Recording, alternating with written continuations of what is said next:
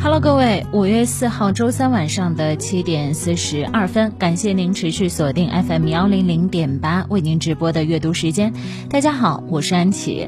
有的时候前行的路上，我们总需要一些智者给我们的指路，他们可能是年过六旬的老人，也可能是我们生活当中的老师。但无论是谁，前行的路上有了这些智者的建议，真的会让我们少走很多弯路。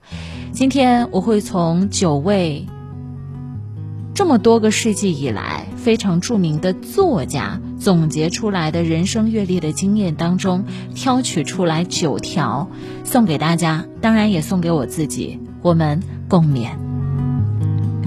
莫洛瓦说：“单是聪明还不够，还应该有足够的聪明，以避免过分聪明。”雪莱说：“浅水是喧哗的，深水。”是沉默的。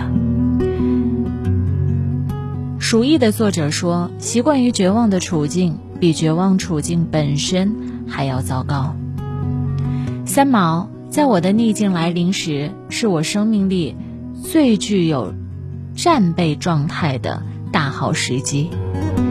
杨绛，你迷茫的原因在于读书太少而想的太多。阿德勒。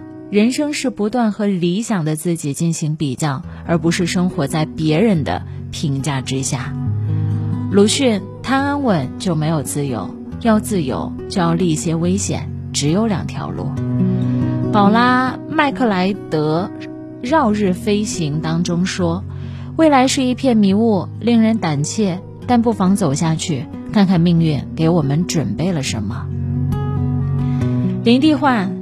下了决心要做的事，要保持不动声色，却心潮澎湃。